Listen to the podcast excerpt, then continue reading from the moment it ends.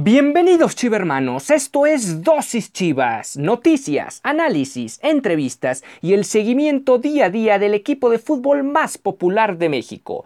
Yo soy Ricardo Romano Corona y diariamente inyectaré tu dosis Chivas. No olvides que puedes sintonizar nuevos episodios de lunes a viernes a través de Spotify, Anchor FM, Apple Podcast, Breaker, Google Podcast y Radio Public. Y sin más que agregar, comenzamos. 何?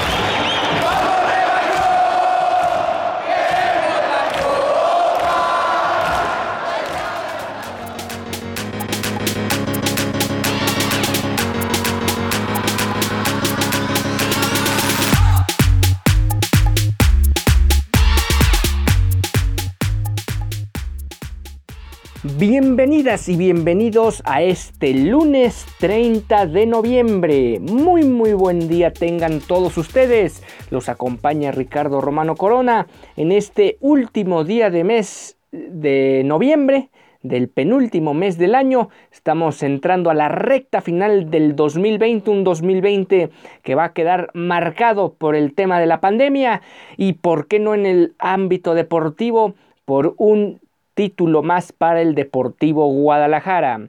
El Guadalajara viene eh, del fin de semana de haber vencido dos goles a uno al América en el Estadio Azteca y con esto redondear su pase rumbo a las semifinales del Guardianes 2020.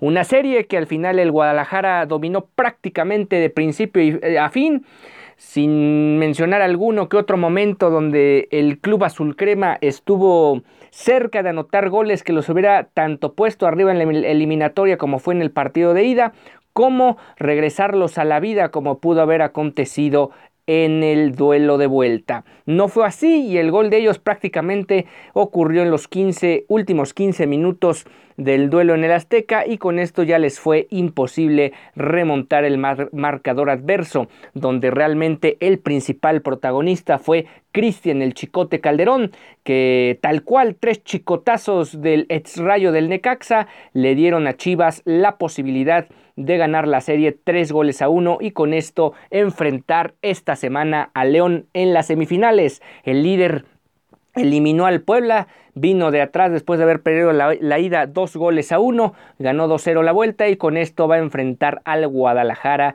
en semifinales. La otra llave será entre dos equipos también muy populares de este país. Hablamos de los Pumas de la Universidad Nacional Autónoma de México y de la máquina cementera del Cruz Azul, que una vez más empieza a coquetear con el título. Veremos si en esta ocasión es la buena para el equipo de la máquina. Por lo pronto vamos a revisar lo que fue el duelo de vuelta cómo pararon estos equipos en la cancha del Estadio Azteca en un partido que comenzó a las 21 horas tiempo del centro de México. Guillermo Ochoa en la portería, Jorge Sánchez por derecha, Cáceres y Aguilera en la central, Escobosa por el lado izquierdo. En el medio campo Giovanni, Richard Sánchez, Cáceres, Córdoba y adelante Viñas y Henry Martín. El Guadalajara con novedades, tres novedades, tres novedades en comparación de lo que se presentó el miércoles. Las ausencias por lesión tanto del Chelo Saldívar como de Jesús Angulo. Lo de Angulo de cara a lo que van a ser las semifinales luce, luce bastante complicado como para verlo siquiera estar en la banca. Eh, en el caso de Saldívar, sí es muy factible que lo podamos ver incluso de inicio frente a la Fiera en el estadio Akron. El Guadalajara paró con Raúl Gudiño en la portería, el Chapo Sánchez por derecha, Mieri Sepúlveda en la central, el Pocho Ponce por izquierdo, el Pocho Ponce que cada vez muestra más eh, más carácter, más profesionalismo, más oficio a la hora de defender y a la hora de enfrentar este tipo de compromisos, no se achica ni mucho menos y muestra por qué es un jugador confiable en esta etapa de su carrera.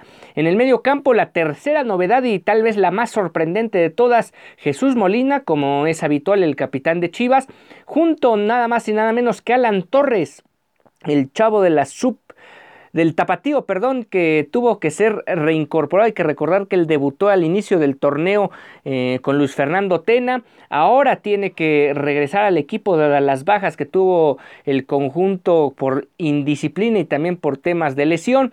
Y con esto Alan Torres tiene su lugar dentro de la plantilla. Podría ser campeón con el Guadalajara en su temporada de debut. Y nada más y nada menos que debute en liguilla frente a las Águilas del América en un partido de vuelta de cuartos de final. Adelante el Chicote Calderón como llegó a ser previsible dada su buena participación en el partido de ida y además ante la baja de Angulo. La específica posición de Angulo la tomó Isaac Brizuela siendo como una especie de eh, falso 9 atrás de la otra novedad, Oribe Peralta. Eran dos opciones, tenía Águila o Cruz que elegir Víctor Manuel Bucetich entre Ronaldo Cisneros y Oribe Peralta. Creo que tomó la decisión acertada de meter al cepillo, dada su experiencia y dado que también Ronaldo Cisneros no ha demostrado hasta la fecha porque está siquiera en el Guadalajara, ya ni siquiera pensar en que fuera titular.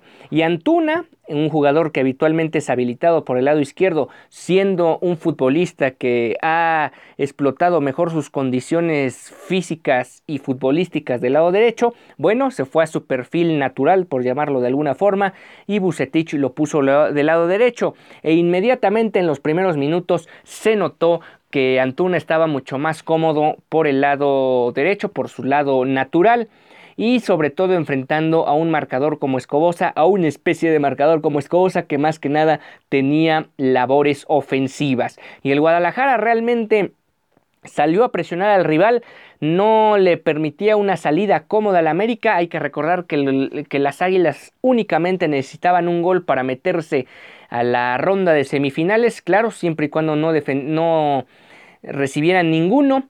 Por lo tanto, el Guadalajara se veía obligado a no estar dependiendo de mantener el cero atrás, porque al final el América únicamente iba a necesitar una anotación. Y en ese sentido, el equipo de Víctor Manuel Bucetich salió a buscar la posesión del balón, salió a buscar la pugna por el medio campo y con las salidas del América desde su propio sector trató de apretarlos por ahí del primer tercio del terreno de forma insistente y eso le impidió al América que pudieran limpiar la zona con claridad y por lo tanto o en consecuencia poder habilitar a la gente de ofensiva que básicamente estuvo muy muy apagada durante todo el partido, prácticamente todo el duelo. El América tuvo por ahí alguna oportunidad, alguna aproximación, no tan clara como para haber eh, anotado el gol. La más clara, si no me equivoco, fue una pelota balón parado a segundo poste, donde medio techó a Gudiño porque se quedó a medio camino. el cabezazo se fue arriba del arco y con eso se acabó la única aproximación del cuadro azul crema.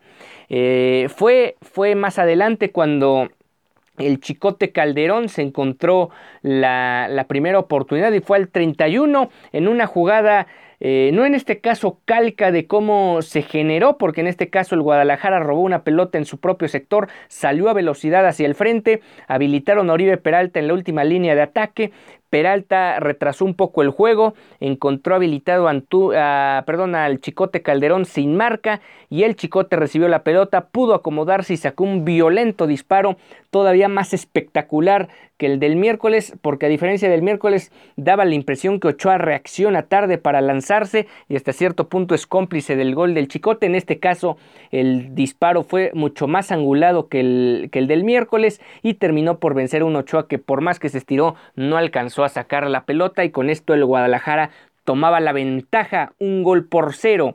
Y así se iban al descanso, mm, no sin antes tener una jugada hasta cierto punto polémica. Irán Mier se hizo algo de bolas en una salida del Guadalajara, trató de despejar, no impactó la pelota de forma adecuada.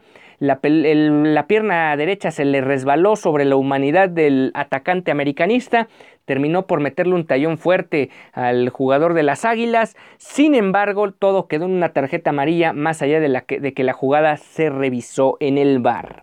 Vamos a una pausa y volvemos con lo que aconteció en, la vuelta en el segundo tiempo de los cuartos de final entre América y Chivas.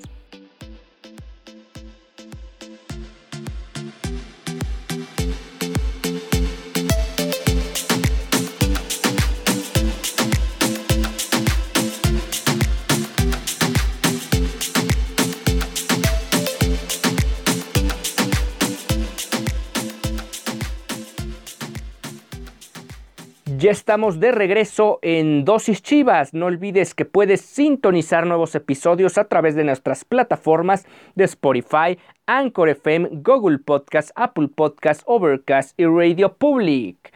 Estamos revisando y haciendo el análisis de lo que fue el duelo en el Estadio Azteca, donde el Guadalajara ganó dos goles por uno. En el segundo tiempo, uno imaginaba que con un grito fuerte de Miguel Herrera en el medio, en, el descanso, vendría un América, no sé si avasallador, pero sí tratando de.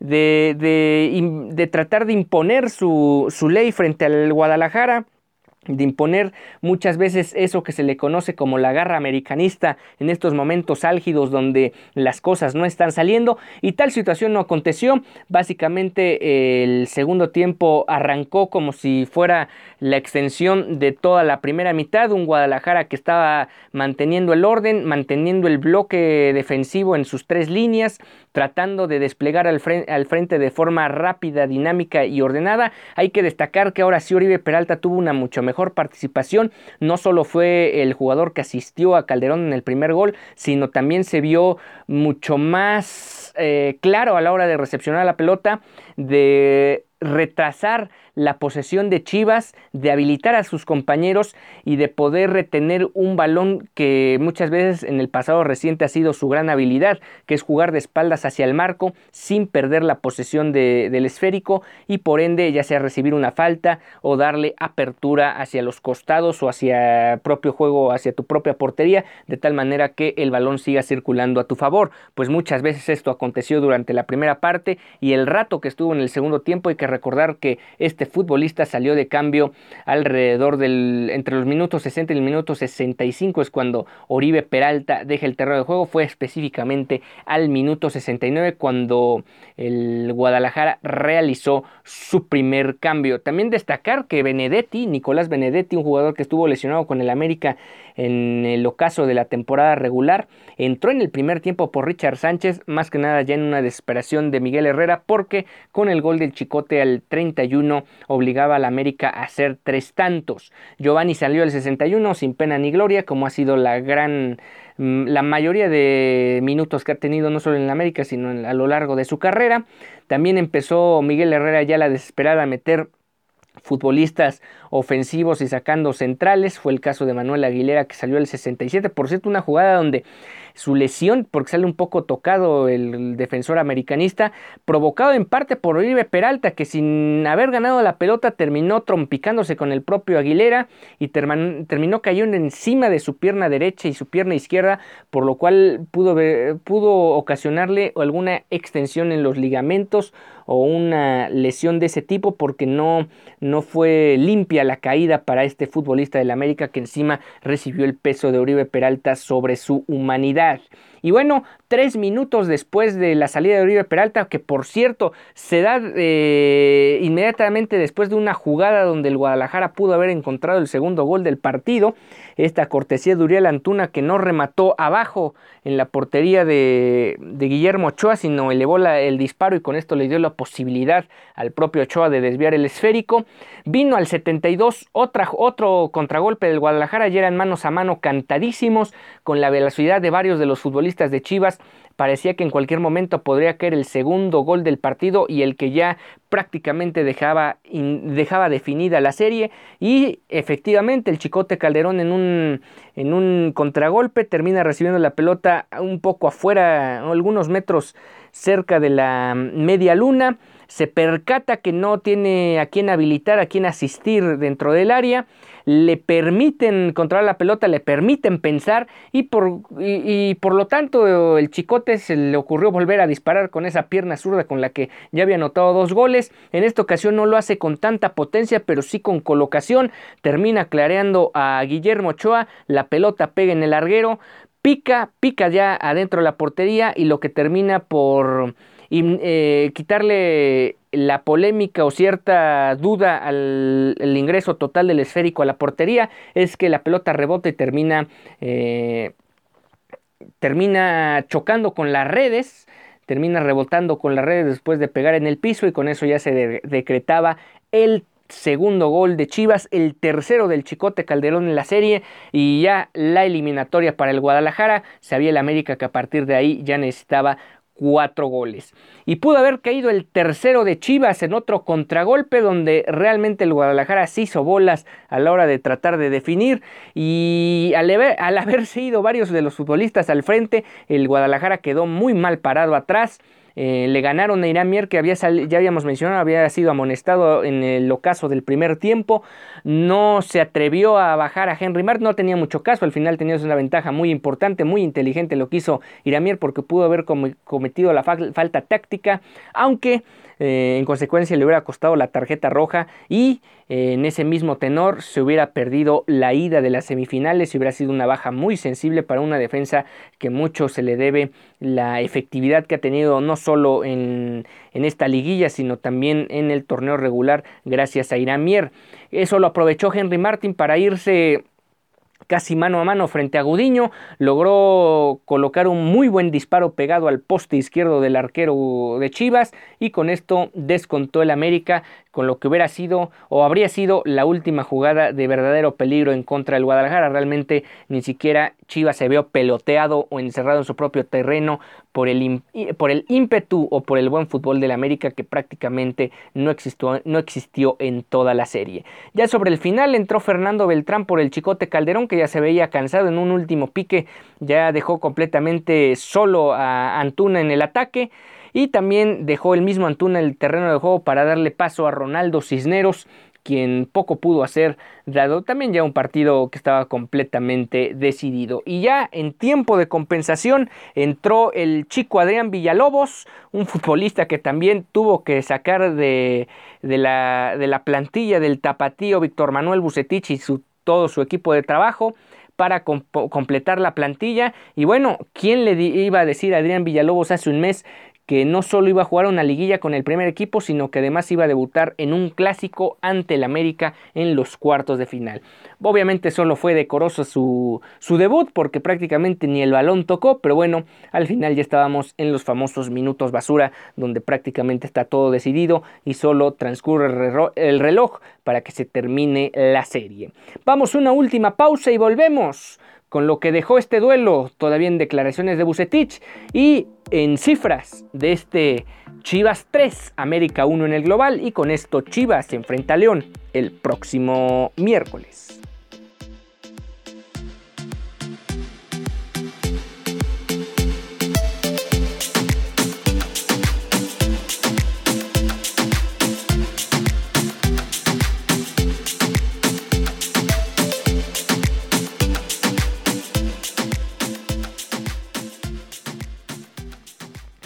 Ya estamos de vuelta en Dosis Chivas, el espacio deportivo del equipo más popular del país. ¿Qué dijo Víctor Manuel Bucetich al término del encuentro? Bueno, conseguimos el triunfo gracias a la unión que está mostrando el plantel, a la determinación que ha tenido y a la idea con la cual se ha venido jugando. Perder ese temor a este tipo de encuentros será importante y estoy muy contento por todo lo que se viene mostrando. También mencionó, sí, sabemos lo que significa ganar un clásico, sobre todo en una liguilla que es fundamental. Hoy en día nos ha favorecido los resultados y hemos podido seguir avanzando. Veremos con quién nos toca jugar en semifinales y sabemos que el nivel de dificultad se incrementará. En este caso, eh, la entrevista la hizo post partido, todavía no se conocía lo que iba a acontecer en el día domingo y por consecuencia todavía no podría hablar del siguiente rival, todavía hay que esperar resultados. Perdón, se dieron las circunstancias para poder utilizarlo. Aquí se refiere al Chicote Calderón por las ausencias de elementos que son tan importantes como Macía y Vega. Entonces tuvimos que hacer modificaciones. Valorando su trabajo, sus condiciones y personalidad, sabíamos que teníamos un elemento que le gusta participar arriba. Creo que era el momento justo de usarlo porque tiene gol. Entonces creo que Calderón se ha ganado esa participación. Este es el momento de recompensa que él tiene por el trabajo que viene haciendo. Y sí, de alguna manera, eh, desde Necaxa se notaba esta capacidad que tenía el chicote de anotar goles, de irse al frente constantemente en, eso, en esas oportunidades como lateral izquierdo. Aquí realmente se ha visto superado en su posición por Miguel Ángel Ponce, que ha sido mucho más regular y sobre todo un punto medular de un lateral es que sabe defender. Y Calderón Calderón sabemos que le cuesta mucho trabajo esa parte. En ese sentido, Calderón ha tenido que esperar a que llegara su, su oportunidad en el Guadalajara entre pandemia, entre ya lo decíamos, un nivel constante de Ponce, pues era complicado, pero al final el Chicote logró alcanzar este lugar y con esto meterse a pelear por un puesto ahora como titular, dadas las bajas que sigue teniendo el Guadalajara, porque Vega ya estuvo en la banca el día sábado contra el América, no fue utilizado por supuesto, se guardó, además no había necesidad de eh, usarlo, no había urgencia de gol por parte del Guadalajara, entonces no había ni siquiera la necesidad de utilizarlo, incluso yo me atrevería a pensar que el entre semana en el Akron, si Bucetich no ve clara la situación como para que Vega juegue, Vega no va a jugar hasta el fin de semana cuando se decida la serie allá en el Estadio de León. Y finalmente, mencionar que Víctor Manuel Bucetich se refirió a Oribe de la siguiente forma: Lo he venido observando durante todo este periodo de trabajo. Ha venido creciendo, la gente no lo ha evaluado apropiadamente y cada día su rendimiento ha sido muy bueno. Es un tipo de experiencia en un, en un, plantel muy joven y eso junto con la dinámica de los demás elementos combina a la perfección. Y sí, de alguna manera a lo mejor el gran el gran riesgo que tú corres al poner a Oribe Peralta como titular o a más que nada ponerlo a jugar con este tipo de futbolistas que son muy dinámicos, que son muy verticales, es que a lo mejor te puede alentar el juego, pero por otro lado, si es el jugador más adelantado, es el que te puede dar la apertura y la profundidad para encontrar ocasiones de peligro frente al arco rival. Y bueno, ¿qué dejó el clásico frente al América? Chivas no vencía al América en el Estadio Azteca desde la jornada 7 de la Apertura 2016. Aquella vez le ganó 3 goles por 0. Esta es la tercera ocasión que el rebaño sagrado elimina a las Águilas en la liguilla del fútbol mexicano. Las dos anteriores fueron en el 82 y 83 y en la Apertura 2006, ambas en semifinales. El Guadalajara cortó una racha de tres partidos sin ganar como visitante en el certamen, llevaba dos empates y una derrota. La escuadra tapatía avanzó a semifinales por décima segunda ocasión en su historia. Eh, por cierto, el Guadalajara no avanzaba a una semifinal con técnico de relevo desde el torneo Apertura 2007. El rebaño sagrado no hilvanaba cuatro triunfos desde el clausura 2016, cuando ganó de la jornada 11 a la 14. El conjunto tapateo tampoco llegó a ocho partidos sin conocer la derrota en fase final con cinco triunfos y tres empates.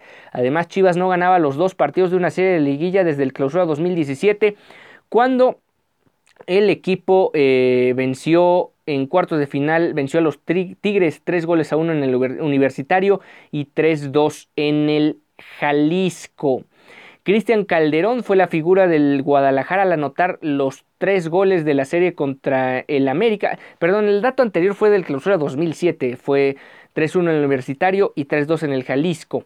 Eh, el Chicote fue la figura del partido al anotar de los tres goles de la serie y misma cantidad de tantos que había conseguido en sus 19 partidos oficiales anteriores con el conjunto rojiblanco. ¿En qué momento el Chicote se fue a prender? Y también rompió una racha sin que un jugador de Chivas anotara gol en dos clásicos nacionales seguidos. Esto lo logró Marco Fabián y Eric Torres en el 2011. Los últimos tres dobletes de jugadores rojiblancos en Clásico Nacional habían sido en el Estadio Azteca en la Apertura 2015, cortesía de Omar Bravo, en el Apertura 2016, cortesía de Isaac Brizuela, y ahora el Chicote Calderón en este Guardianes 2020. Oribe Peralta jugó su primer partido como titular en el Guardianes 2020 y dicho sea de paso, puede haber sido el mejor partido de Oribe en el 2020, en todo el año. No iniciaba un juego desde el pasado 31 de enero cuando lo hizo frente al Atlético San Luis. También cabe destacar que el Cepillo igualó a Osvaldo Sánchez, esto en la historia del fútbol mexicano, con más partidos en fase final con 94 y ahora que el Guadalajara avanzó pues el cepillo, a las bajas que tiene el Guadalajara, además de su buen rendimiento en la vuelta, el cepillo tiene muchas posibilidades de aparecer en la serie frente a los Panzas Verdes. Otro jugador rojiblanco que regresó al once titular fue Alan Torres, como ya mencionábamos, quien no jugaba desde que debutó en la jornada 3 de este propio Guardianes 2020. Y finalmente, lo que ya habíamos dicho, Adrián Villalobos debutó en primera división al ingresar al 92 por Isaac Brizuela llegó este torneo tras haber estado jugando con el Tapatío en la Liga de Expansión. Hoy, hoy Chivas femenil buscará revertir un marcador en contra frente a las Águilas del América para instalarse en las semifinales del torneo femenil y con esto también competir por el campeonato. Van perdiendo 1-0 la ida y los equipos juveniles del Guadalajara han dado también de qué hablar en este fin de semana. El rebaño sagrado sub-20 dio un golpe de autoridad al envanar ya cuatro triunfos en fila en, fase final. En esta ocasión goleó cinco goles a uno al Cruz Azul y con esto ganó el global seis goles a uno para avanzar a la gran final y enfrentar al Atlas, al acérrimo rival de la categoría, y, perdón, de la región, de la localidad, del estado y pelear por un campeonato. Chivas sub-17 había este, perdido la ida frente al Toluca tres goles por uno. El día de ayer ganaron tres goles a dos en casa, sin embargo no fue suficiente y el equipo de la sub-17 se ha quedado fuera del torneo Guardianes 2020 en la etapa de eh, cuartos de final. Con esto de momento, dos equipos sí logran avanzar en la semana. Hablamos del primer equipo de Chivas, que venció al América, como ya lo vimos en toda esta emisión. También la sub-20 que se mete a la gran final frente al Atlas. Veremos qué pasa hoy con el equipo de Chivas femenil y tanto la sub-17 como el tapatío ya están de vacaciones y se van a preparar en las próximas semanas rumbo al clausura 2021 que seguramente va a iniciar como el Guardianes 2020 con cero público en los estadios con un protocolo muy exigente en materia de COVID para minimizar los contactos dentro de la institución. Y bueno, con eso estamos llegando al final de esta emisión de Dosis Chivas. Nos encontramos el día de mañana, mañana primero de diciembre. Hablaremos ya sobre el duelo frente a León, sobre la serie frente a León y todo lo que puede acontecer en, un, en una serie que se antoja pareja más allá de que eh, los Panzas Verdes terminaron como superlíderes de la competencia con 40 puntos. Yo soy Ricardo Romano Corona y nos vemos mañana.